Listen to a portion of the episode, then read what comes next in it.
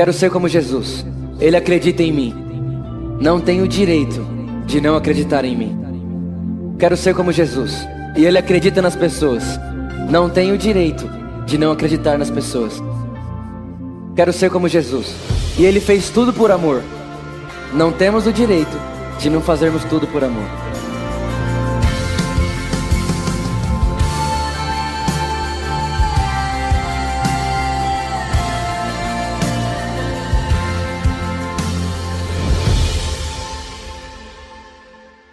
Romanos capítulo 15, verso 13. Diz assim: Portanto, que o Deus da esperança vos abençoe plenamente, repita comigo, plenamente, com toda alegria e paz, à medida da vossa fé nele, para que transbordeis de esperança pelo poder do Espírito Santo. Feche seus olhos, Espírito Santo, essa é a sua palavra. Nós sabemos que temos e somos o que ela diz que temos e somos. Sabemos que ela é poderosa para mudar nossa vida para sempre. Nós sabemos que a renovação de mente vem pela é, consciência da Sua palavra. Então, nessa noite, nós pedimos, Espírito Santo, nos revele Jesus, renova nossa mente de acordo com a mente de Cristo, para que a gente possa perceber, como o apóstolo Paulo diz em Efésios, o tamanho do galardão e da herança dos santos em Cristo, em nome de Jesus. Amém. Amém. É, eu não sei se você já parou para pensar nisso, mas Jesus, ele tinha um hábito de muitas vezes mensurar pessoas com um critério. Obviamente, nós sabemos aqui na igreja que o amor de Deus é, ele, é, ele é ilimitado e Deus ama todos da mesma maneira. Porém, você vai ver nos evangelhos, se você perceber, Jesus chamando alguns homens de pequenos e outro homem, outros homens de grande. E é engraçado que toda vez que Jesus diz é, sobre um homem pequeno, ele fala homem de pequena fé. E ao mesmo tempo, quando ele vai se referir a alguém como grande, ele diz: grande é a sua fé. Então, a forma de mensurar, a régua de Jesus mensurar, é a fé. Então, nós precisamos começar entendendo que a fé pode ser medida. Quantos estão entendendo o que eu estou falando aqui? A fé, ela pode ser mensurada. A fé, ela existe tamanho. Se você ler um pouco mais para trás aqui no próprio livro de Romanos, que eu considero ser o livro mais profundo da Bíblia, sem dúvida nenhuma, você vai perceber que o apóstolo Paulo ele diz que é dado o dom conforme a sua fé. Ou seja, gente, a fé, por ser mensurada, ela pode aumentar. Mas, ao mesmo tempo que ela pode aumentar, ela pode diminuir. E ao mesmo tempo que ela pode aumentar e diminuir, ela também pode estabilizar, que talvez seja o mais perigoso. Né? E esse texto é muito claro. O apóstolo Paulo ele fala assim: que Deus os abençoe plenamente com toda alegria e paz à medida da vossa fé. Ou seja, meus irmãos, nós experimentamos alegria e paz à medida da nossa fé. Então, qual que é a realidade? Por isso que, nós, por isso que a Bíblia diz que o Evangelho é loucura, porque não faz sentido nenhum. Mas você quer ser mais feliz? Você quer ser mais alegre? Você quer ter mais paz? O que fazer? Aumente a fé. Porque Deus os abençoou com alegria e paz mediante o tamanho da sua fé. Quantos conseguem reparar comigo que a maioria das coisas que nos entristecem muitas vezes tem a ver com falta de fé? Quantos concordam comigo aqui, gente? Sim ou não? Está comigo aqui, tá ou não tá? Então você consegue perceber isso, sim ou não? Aí ele fala, então que ele te abençoe plenamente com toda. Isso é muito poderoso. Plenamente fala de encher totalmente, com toda alegria e paz, à medida da vossa fé nele. Para quê? Para que você transborde esperança. O que significa isso? Que à medida que nós crescemos em fé, à medida que nós evoluímos em fé, nós também seremos cada vez mais prisioneiros de esperança. Cada vez que nós. Por, por, é por isso que, irmão, é por isso que o Evangelho significa boa notícia. Porque quanto mais você entende o Evangelho, mais sua fé aumenta. Né? O apóstolo Paulo, ele chega para Tito e fala: Tito, alimente sua fé com a palavra de Cristo. Ou seja, alimente-se a sua fé, cresça na fé, a sua fé vai aumentar conforme você pensar e ouvir e meditar nas palavras de Cristo. Ou seja, quanto mais nós pensamos, meditamos, percebemos a palavra de Cristo, mais prisioneiros do que Cristo fala nós seremos. Agora, eu pergunto para você: você vê má notícia ou boa notícia saindo da boca de Cristo? Sempre, toda hora, e no caos, ele fala o quê? Que, que ele fala no caos? E no dia bom? Boa notícia. Sabe, nós precisamos entender, gente, olha para cá, ó. Nós precisamos fundamentar nossa vida no Evangelho. Porque a boa notícia é o Evangelho e não seu sentimento diário. Por que que acontece? Às vezes a gente está bem porque tudo está bem. Mas, mas, o Evangelho não é sobre estar tá bem porque tudo está bem. O Evangelho é estar tá bem qualquer hora, porque o Evangelho é sempre bom. O Evangelho não é sobre você ficar bem quando as coisas à sua volta estão tá indo do jeito que você acha que deve ir. O Evangelho é sobre você ficar bem, mesmo quando tudo à sua volta não vai como você acha que deve ir, porque o Evangelho por si só é boa notícia suficiente para fazer qualquer pessoa sorrir. Quantos entendem o que eu estou dizendo? Nós precisamos nos fundamentar no Evangelho de uma tal forma de uma tal maneira que não existe uma má notícia que chega para a gente que a gente retruca a má notícia. Chega a má notícia, sai boa notícia. Independente do que seja. Qualquer situação. Qualquer uma. Eu já contei uma vez aqui, vou contar de novo. Uma vez caiu um, um, tronco de árvore no carro de um irmão, né? E aí o irmão chegou no pastor e falou: Pastor, Deus está falando que a gente tem que sair do prédio. Aí o pastor falou: É por quê? Porque caiu uma árvore no meu carro na hora do culto. Aí o pastor falou: Deus está falando para a gente sair do prédio? Sim, pastor, porque como pode? Né, a Bíblia diz que 10 mil caíram ao meu lado, mil cairão à minha direita, mas o meu não vai ser atingido. Só que nesse caso foi ao contrário: tinha 10 mil do lado, mil do outro, só atingiu o meu. Deus está falando alguma coisa. E aí o pastor disse para ele: irmão, você está trazendo uma má notícia com outra má notícia. Faz o seguinte, pega a má notícia e transforma em boa. Aí o pastor, aí o, o, o irmão falou para o pastor, pastor, mas como que eu faço para o meu carro ter sido destruído por um tronco de árvore e virar boa notícia? Aí o pastor falou assim, é simples, irmão. Você pode chegar aqui e falar, pastor, caiu um tronco no meu carro, destruiu meu carro. Deus só pode estar tá querendo me dar outro. Ou seja, irmão, você está sempre leve. Você está sempre tranquilo. Você está sempre em paz. Você está sempre descansado. Eu falava agora com o pessoal dos departamentos da igreja, eu disse: olha, a gente tem que entrar num lugar na nossa vida onde nada do que a gente faz nos cansa. Tudo que fazemos é descanso. Irmão, você acha que eu canso de pregar? Irmão, pregar para mim é descansar. Você acha que eu canso de pastorear? Não, pastorear para mim é descanso, porque é o que eu nasci para fazer. Você cansa um Neymar quando põe ele para jogar vôlei. Não quando põe ele para jogar Champions. Está entendendo o que eu estou dizendo? Sim ou não? Então nós precisamos entrar num lugar de tanta satisfação no Evangelho. Mas tanta satisfação no Evangelho. Mas é no Evangelho, não porque tudo vai bem. No Evangelho. Está entendendo sim ou não? Com esse fundamento eu quero falar para você sobre uma história agora que Jesus viveu que eu não entendi por muito tempo. Eu não sei, até perguntei hoje para o Gabriel se ele já tinha escutado alguém falar sobre isso, e ele disse que não. Eu também não me lembro de ter escutado uma pregação sobre esse tema, até porque eu sempre achei meio esquisito essa história. E eu quero contar para você sobre Mateus capítulo 15, versículo 21. Quantos conhecem a mulher que Jesus chamou de cachorrinho? Quantos conhecem? Quantos entendem? É esquisito, não é? Então vamos ver. Olha que massa, olha que legal isso aqui. Mateus 15, 21. Deixando aquele lugar, Jesus retirou-se para a região de Tiro e de Sidom. E eis que uma mulher cananeia, repita comigo, cananeia. Por que, que o texto está afirmando que ela é cananeia? Porque, na verdade, Mateus ele está querendo mostrar para mim e para você que ela não era judia.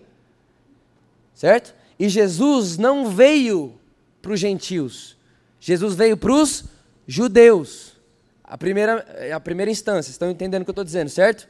Então qual que era a ideia? Jesus vem para os judeus e dos judeus, quando o grão de trigo cai na terra, ele se multiplica. Foi o que Jesus disse. Ele morreria pregando aos judeus e a sua ressurreição multiplicaria a mensagem nas nações. Então, nesse momento, Jesus tinha um foco, e o foco dele era quem? Judeu. Essa mulher era o foco de Jesus? Por que não? Porque ela não era judia. Agora, olha, e eis que uma mulher cananeia, natural daquelas regiões, veio a ele clamando: Senhor, filho de Davi, tem compaixão de mim. Olha para cá. Primeiro, quem é Davi? O maior rei do Velho Testamento, sim ou não? Certo. Agora, pensa comigo: Davi era judeu. Davi era judeu. Essa mulher não era judia.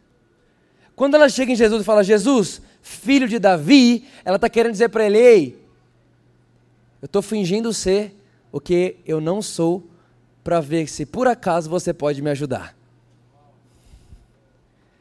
Essa mulher não tinha nenhum tipo de autoridade, ela não podia chamar Jesus de filho de Davi, porque ela não era descendente de Davi e muito menos tinha sangue de judeu. Só que quando essa mulher cananeia chega em Jesus e chama ele de filho de Davi, ela está fingindo ser o que ela não é, porque ela pensava o seguinte: se eu for como cananeia, ele não vai me ouvir. Então o que que fala aqui, gente? É uma mulher que está tentando se aproximar de Jesus com algo que ela não é. Por que ela, não, ela quer se apresentar com algo que ela não é? Porque ela tem medo de ser o que ela é e não ser aceita. Irmãos, quantos de nós muitas vezes não queremos fingir?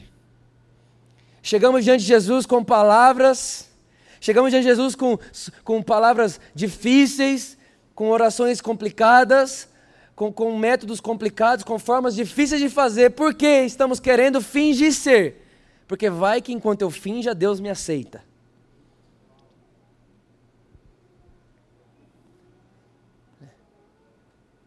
Você quer chegar diante de Deus fingindo que nada aconteceu, ou fingindo que você o ama. Irmão, deixa eu te contar: toda vez que o homem quiser chegar diante de Deus por si mesmo, ele vai fingir. Por isso que nós não podemos de forma alguma nos apresentar diante dele por nós mesmos nós só podemos nos apresentar diante dele com confiança por meio de Jesus. Agora, olha para quem está do seu lado e fala assim: não precisa fingir. Deixa eu te falar, você não precisa fingir que você ora. Você não precisa fingir que você conhece. Jesus, eu, conheço, eu sei que você é o filho de Davi. Jesus, eu sei que você é o Rei dos Reis, o Messias, o Cordeiro do Deus que viria. Deixa eu te contar, você pode chegar sendo você. Você pode chegar sendo você. Não finja. Não finja. Agora, ao mesmo tempo que tem muita gente que finge, tem muita gente que não tem coragem de ir. Então, quando olha para mim, ah, eu não sou judeu. Né? Eu não sou digno, né? eu, não sou santo o suficiente. Eu não mereço o suficiente. Jesus veio para os justos, né? para os santos. Aí você fala, não, então eu nem vou. Então, então deixa para lá. É melhor não. Irmãos, não finja e não fuja. Se revista de Cristo e se apresente com ousadia. Está comigo, sim ou não? Agora continua. Minha filha está horrivelmente tomada pelo demônio. Ele, porém, não lhe respondeu qualquer palavra. Então seus discípulos, aproximando-se, pediram-lhe: manda essa mulher embora, pois vem gritando atrás de nós. Olha para cá. Primeiro, ela está fingindo. Aí Jesus não responde. Aí, se você escuta falar de alguém, de um pastor, que chega uma mulher pedindo oração e não responde, é falta de educação, sim ou não? Só que tem uma coisa, Jesus sabia que ela veio fingindo. E ele não quer que ninguém finja. Je Jesus ele não quer responder uma cópia sua, ele quer você. Je Jesus não ama, presta atenção, Jesus não ama você do jeito que deveria ser. Jesus ama você do jeitinho que você é. Só que tem muita gente que quer se aproximar quando for o que deveria ser na mente dela, ao invés de se aproximar como é, e Ele vai levar você a ser quem você deveria ser se o pecado não existisse. Quem faz isso com você é Ele. Não é vo, não, eu vou, eu vou me tornar primeiro quem eu deveria ser e depois eu me apresento. Não. Se apresenta e Ele vai levar você a ser exatamente quem você nasceu para ser. Você entende o que eu estou dizendo, sim ou não? Agora continua. Chegou então a mulher e o adorou de joelhos. Repare que até mudou. Antes ela estava gritando: Filho de Davi, filho de Davi, gritaria, fingimento, querendo chamar atenção pelo que ela não era. Mas de repente o texto diz que ela para, ela ajoelha e adora. Mudou completamente a postura. E ela diz assim: Senhor, ajuda-me. Então agora não é mais filho de Davi. Eu não estou mais querendo fingir. Eu, talvez você está aqui hoje e você ou está fingindo ou está fugindo. Deixa eu te contar um negócio. É só aproximar e dizer: Senhor, ajuda-me.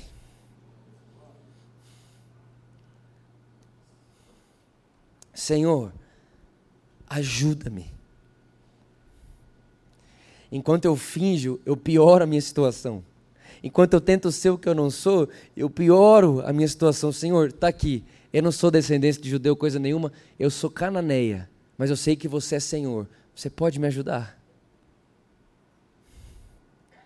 E o texto não diz mais que ela estava gritando atrás de Jesus. Agora ela está posicionada à frente dele, ajoelhada, dizendo: Senhor, me ajuda. Olha a continuação.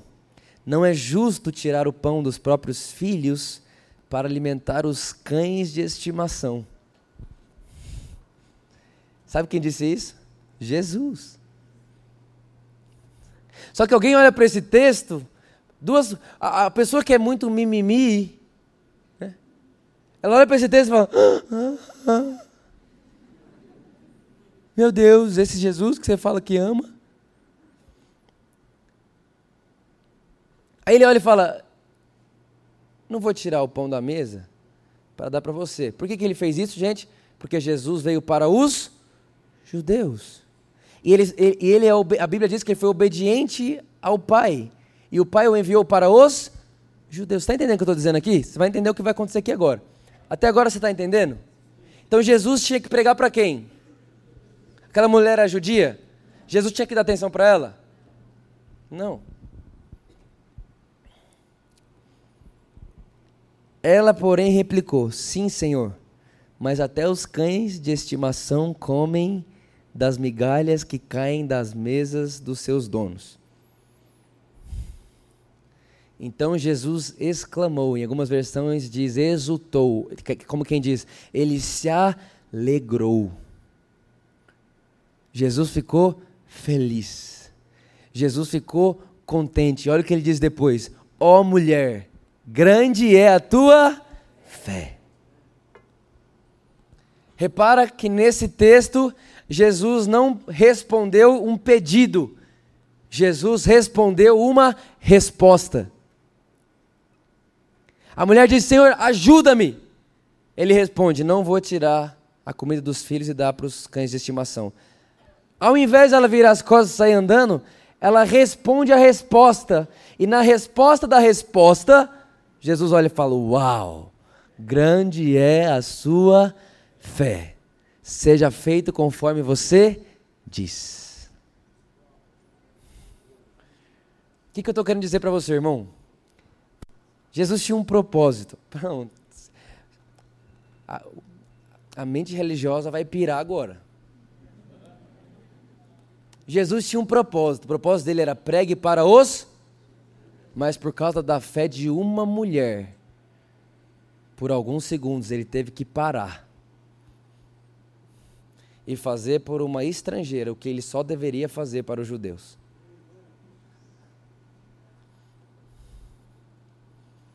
Só que Jesus é Deus. Significa o quê? Que Jesus ele encontra uma brecha naquilo que ele mesmo disse. Ele acabou de falar: Eu não vou tirar Quando ela responde, ele fala: Então eu vou tirar.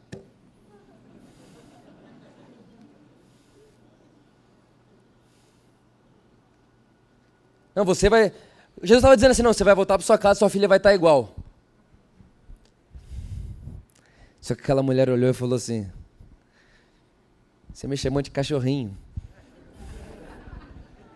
Até o cachorrinho come da migalha. Ela estava dizendo outra coisa. Eu sei que você é tão poderoso que o que cai da sua roupa é suficiente para mim.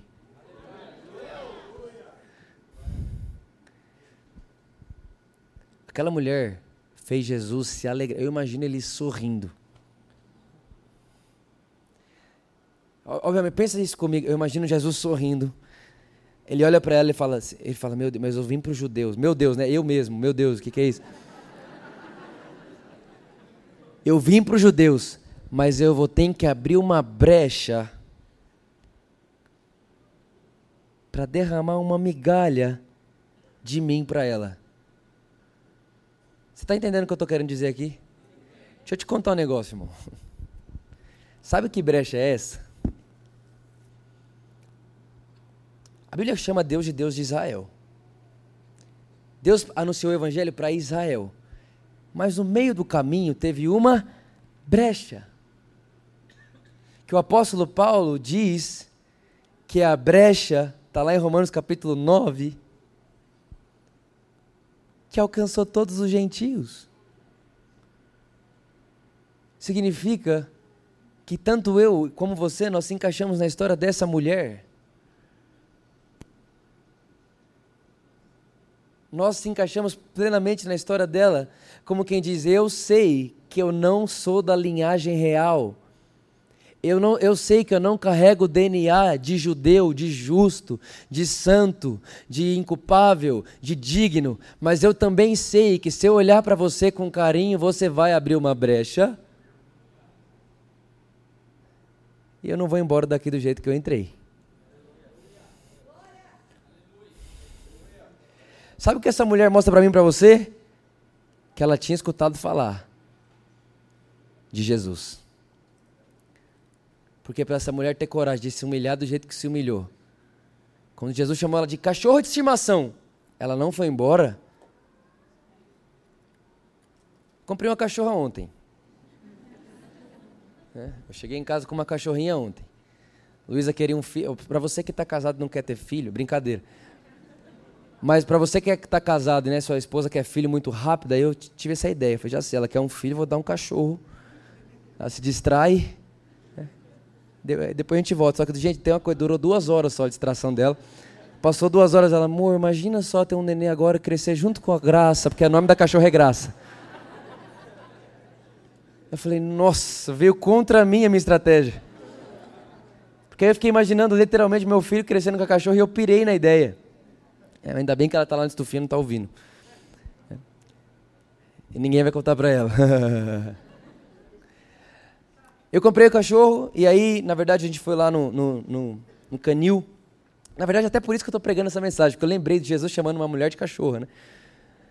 Obviamente que não é cachorro pejorativo da forma que a gente pensa, de safado, não é isso. É, até porque se você ler, é, estudar sobre esse texto, os estudiosos dizem que era, era, não era um, um xingamento, era, era tipo uma forma do judeu chamar qualquer outro povo. Judeu é metido, né? Normal. Até eu, imagina, Deus se autodenominar, eu sou o Deus dos judeus. É poderoso. Mas durou pouco tempo. Quem entendeu, pegou. Agora, olha só, aí eu fui lá, chegamos lá, tem vários, um monte de cachorro. Esses cachorros são lindos hoje em dia e é maravilhoso, sei lá, ver um cachorro.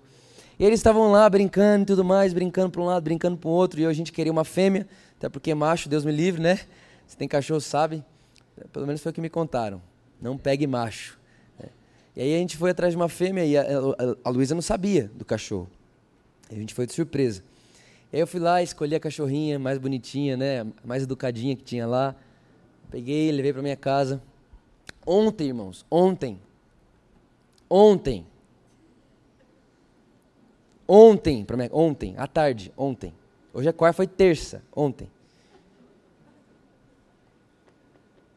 Cheguei em casa com a cachorra. Mostrei para a Luísa, a Luísa amou, obviamente, enfim.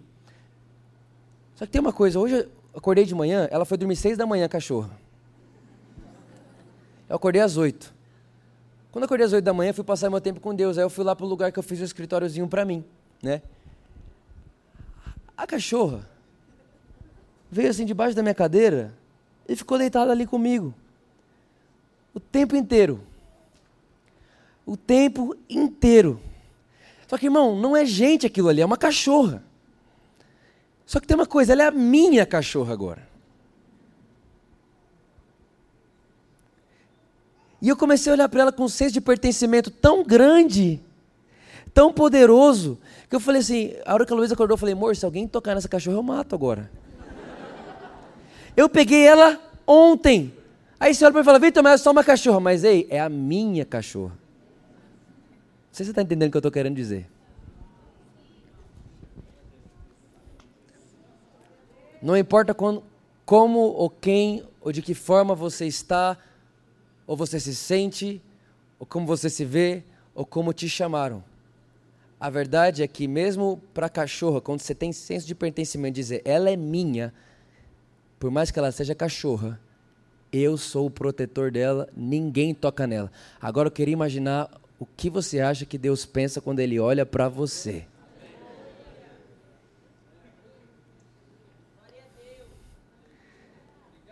Eu olhava aquela cachorra que eu comprei ontem. Gente, eu paguei por ela. Comprei ontem. E hoje eu já queria pegar. Eu não queria estar aqui. Eu fui sair de casa hoje e falei: graça. Eu vou ali falar da graça. E já volto. Eu saio de casa com dor no coração, aperto o coração, mas eu peguei ontem, mas tem uma coisa. Irmão, não é o tempo, é o senso de pertencimento. Eu consigo ver de verdade, não sei como você enxerga esse texto, mas eu consigo ver a hora que ela fala, Jesus olha para ela e fala um canto de estimação, e ela responde aquele jeito para Jesus, ele olha e fala assim: é, Eu devia falar só com os judeus, mas mesmo ela sendo cananeia, ela também é minha. Então ele abre uma brecha no que ele mesmo disse e flui. E ela vai para casa e a filha dela está curada.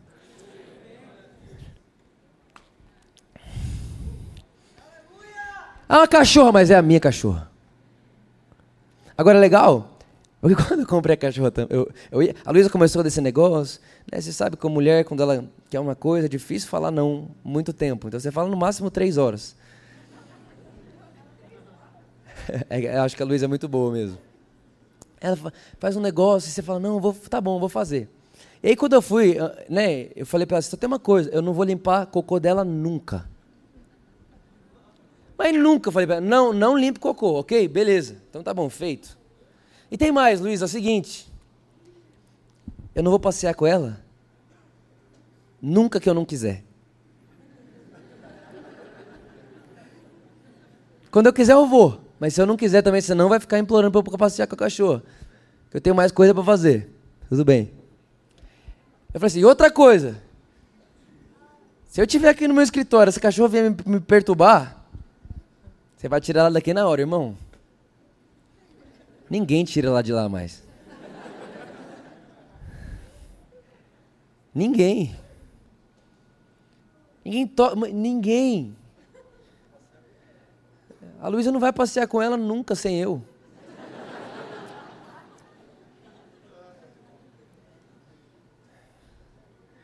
E hoje eu cheguei em casa, porque a gente foi na academia, era o que eu voltei, a mulher estava limpando a casa, e eu vi que a, que a Graça, que é a cachorra, tá, gente? Ela estava dando moral para a mulher que está limpando a casa, eu fiquei com ciúmes. E eu comprei a cachorra ontem. Só que, irmão, deixa eu te contar uma coisa: existe uma realidade no coração de Deus que se chama senso de pertencimento.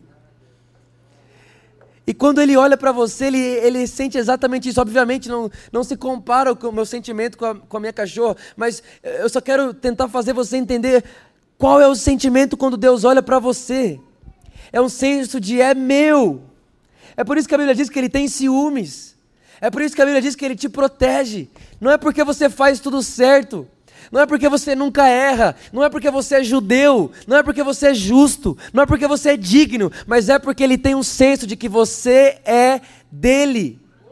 E por ser dele é protegido como algo que ele esconde como tesouro pessoal dele. Ontem, vocês estavam aqui na escola, quem estava na escola Mateus sabe, eu chorei demais pelo que eu vi aqui. Aí eu cheguei em casa, quando eu cheguei em casa, a, a Luísa não tinha chegado em casa ainda. A hora que eu cheguei em casa, eu olhei para ela, estava dormindo. Gente, é cachorro, tô falando da cachorra, meu Deus. Logo eu, que nem pensava, também nem imaginava. Agora sou o dono da cachorra. Vocês entenderam a música? Que bom, vocês estão ouvindo só diante do trono aqui, aleluia. Presta atenção. A hora que eu cheguei em casa, eu estava muito choroso, eu estava eu tava muito emocionado pelo que tinha acontecido aqui. Cheguei em casa só tinha ela. Isso, eu não sei você, mas eu tenho um negócio. Se eu estiver querendo chorar e alguém me abraçar, já era. É, já era mesmo. Assim, nem, nem, se, se eu estiver querendo chorar, você me abraçar, acabou, eu choro. Eu queria abraçar alguém.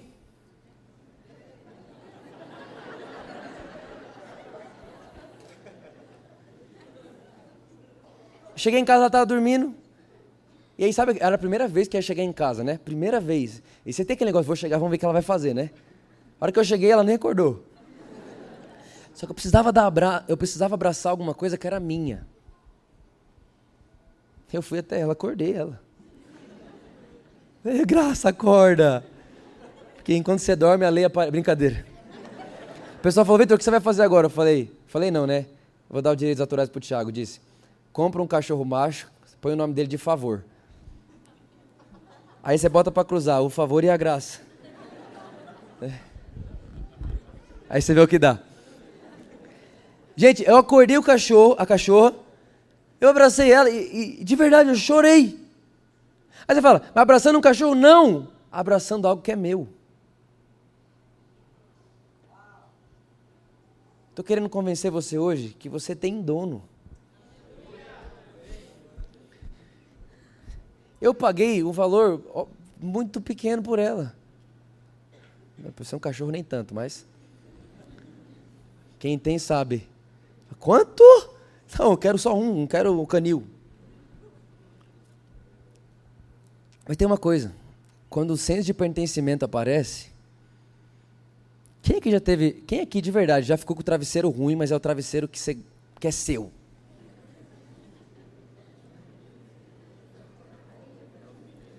Você importa que ele é ruim? Você importa... O que, que você quer? Você quer o seu travesseiro por quê? Porque é seu. Irmão, deixa eu te contar um negócio. Deus não está olhando para você, esperando que você faça algo para Ele, que você finja algo para Ele, que você se considere, que você se pareça digno para Ele. Não, Ele só está esperando que você apareça até Ele, que você olhe para Ele sabendo de uma coisa: eu sou dele. Só que a nova aliança é tão bela, porque ela, quando você fala que é dele, ela olha para você e fala: e ele é seu. Então, por mais que eu comprei, a, eu comprei a graça ontem, comprei a graça, graça barata, aleluia. Por mais que eu comprei a cachorra ontem, hoje ela já sabe que eu sou dela e ela é minha. E ela é uma cachorra.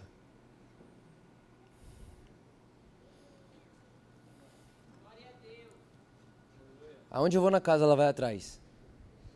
Ela para do lado. Ela senta do lado. Foi só um dia. Mas senso de pertencimento não se conquista.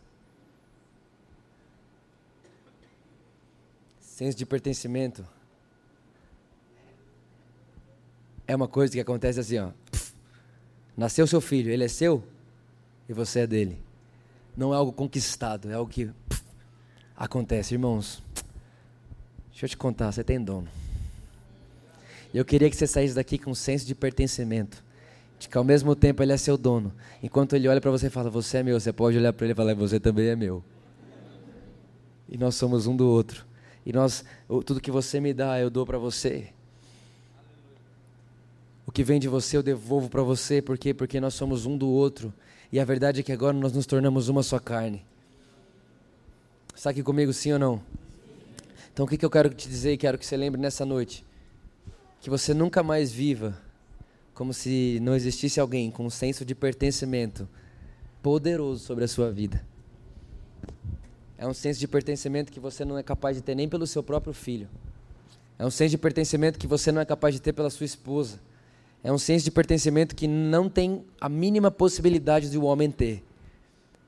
Mas Deus, quando Ele olha para você, é com esse, com esse senso de pertencimento que Ele te vê. Eu vim aqui nessa noite para te lembrar: você tem dono. Eu não sei o que está acontecendo na sua vida, talvez você está tendo que fingir tanta coisa, talvez você está tendo que omitir tanta coisa, talvez você está tendo que deixar para lá tanta coisa, porque de alguma forma você quer parecer aceita para quem sabe ele me aceite. Mas nessa noite eu vim te lembrar, ele não quer te aceitar, ele não precisa te aceitar, você é dele. Você acha que nesse exato momento ela não deve estar comendo o meu sapato lá em casa? E você acha que eu vou chegar lá e vou fazer o quê? Eu mais vou fazer, não faz mais isso, vem cá, dá um abracinho. Porque ela é minha, gente, de verdade. Que sensação boa. É meu. E o que é meu, eu protejo. Eu guardo. Eu cuido. Eu amo. Eu dou provisão. Eu faço eu entrego, eu cuido, eu plane... agora você tem que planejar a vida por causa dela. Tipo, um sai, o outro fica, porque não ficar sozinha, aí você tá de brincadeira um cachorro, mas é meu. Repita assim comigo, eu sou dele e ele é meu. Fala assim comigo, Espírito Santo, mostra para mim o senso de pertencimento que o Pai me enxerga. Eu sou dele e Ele é meu. Quando você recebe essa palavra nessa noite? Por último, por você ser dele e ele ser seu, não existe nada especial para você que não seja especial para ele. Não existe nada de valor para você que não seja de valor para ele. Não existe nada que te magoe que não interfira nele também.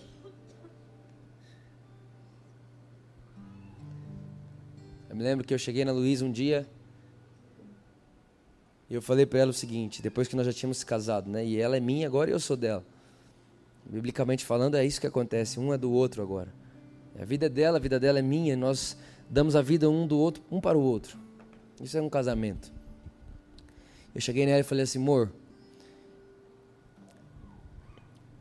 nada abala minha alegria, Nada abala meu senso de certeza, de convicção. Olhando para Jesus, nada me abala, mas amor, quando eu olho para você e eu imagino que talvez você não esteja tão feliz, o meu coração fica diferente. E muitas vezes, gente, de verdade, eu olho para ela de longe, às vezes eu falo, talvez, talvez ela não gostou do que aconteceu, talvez. E já me dá um negócio assim, ó. Por quê? Porque é minha. E se é minha, a alegria dela é a minha alegria. E se é minha, a, a, a tristeza dela é a minha tristeza. Eu não sei se você está entendendo o que eu estou querendo te dizer. Mas Deus se importa. Talvez você está aqui hoje e você fala, parece que é, isso aqui eu sei, eu sei, Deus me salva, Deus tal, mas isso aqui é uma coisa que eu tenho que resolver e Deus se importa. E por mais que você acha que não mereça, que você não é digno, existe uma brecha que foi feita no próprio corpo de Cristo, que está lá em Hebreus capítulo 10, verso 19, que diz que nós podemos entrar diante dele com convicção, porque ele rasgou o véu no seu próprio corpo. Ou seja, o justo abriu uma brecha nele mesmo. Para que os gentios, os pecadores, os rebeldes, as prostitutas, os publicanos, pudessem entrar pela brecha. E aí talvez você olhe e fala, mas eu só me sinto um cachorrinho. Obviamente você está entendendo o que eu estou querendo dizer no contexto. Mas eu quero dizer, independente de como você se sinta, independente de como você se enxerga, você é dele. E nada muda o fato de que você é dele e ele é seu. Por isso eu quero que nessa noite você saia daqui com uma convicção, um senso de que eu pertenço a alguém.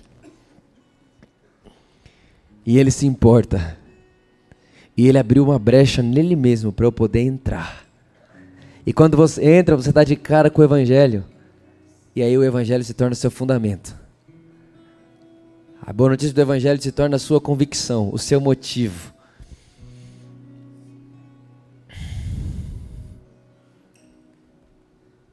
E aí é impossível. Qualquer momento, qualquer hora, você sempre vai ter um sorriso para dar. Porque o Evangelho é bom demais para ser vivido sem sorrir.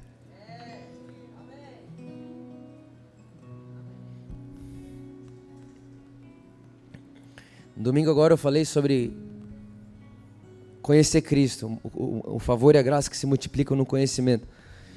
E agora, para mim terminar, para a gente orar, eu quero contar uma história que aconteceu com um homem chamado Spurgeon. Ele disse o seguinte: um dia ele chegou numa casa, ele foi orar, ele foi orar pela mulher, a mulher estava enferma. Ele foi orar por ela e ele viu que tinha uma se for a que eu estou pensando, vocês estão querendo derrubar todo mundo, né? Perdi até aqui, estou na música. Meu coração é seu. Acertei? Não, errei. Eu achei que era uma, uma, Jeremiah, Jeremiah. É, e aí eu, o, o Spurgeon disse que ele olhou enquanto ele orava, ele viu um quadro na parede. Ele percebeu que aquele quadro não era muito comum. Aí no final da oração ele resolve pegar o quadro e falar: Posso dar uma lida nesse quadro? Ela disse: Pode. Ele pegou o quadro e olhou e falou: senhora já viu o que está escrito aqui? Aí a senhora olhou para ele e falou assim: Não, não sei ler. Eu sou analfabeto, isso aí eu ganhei do meu patrão. Ela disse para ele: Meu patrão era milionário e deixou esse, esse quadro para mim. Aí Spurgeon olhou e falou assim: Posso levar isso aqui no cartório? Que eu estou achando que isso aqui é um testamento. Ela falou: Pode, o que é testamento? Aí ele já, já, já, já volto. Está escrito na bibliografia dele. Ele foi no cartório quando chegou lá, irmãos. O testamento do milionário era o seguinte: como ele não tinha outro herdeiro, ele deixou todos os milhões dele para a senhora. Só que a senhora não sabia ler. E ela estava vivendo numa condição muito precária, miserável, medíocre, porque ela não sabia ler. E ela não sabia que de alguma forma aquele milionário tinha tido com ela uma coisa, sabe o que? Senso de pertencimento. Ela é empregada, mas é a minha empregada. E eu vou deixar com ela a minha herança. Repara que para essa empregada, o que deu herança para ela não foi ter o mesmo sangue do patrão, mas foi o senso de pertencimento dele para com ela.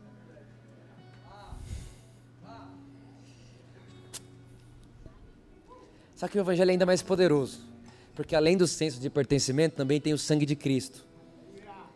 E o sangue de Cristo é o sangue que corre na minha, na sua veia. Então, além de Deus olhar para você e falar, é você meu, ele ainda olha para você e fala, tem sangue da linhagem real nas suas veias. Ou seja, quando ele olha para todo esse cenário, ele não consegue olhar para você e dizer: Cachorrinho, vai embora para casa. Não.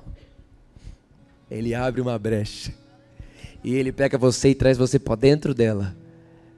E fala assim: vai ser feito conforme a sua fé. Fique de pé comigo, vamos orar.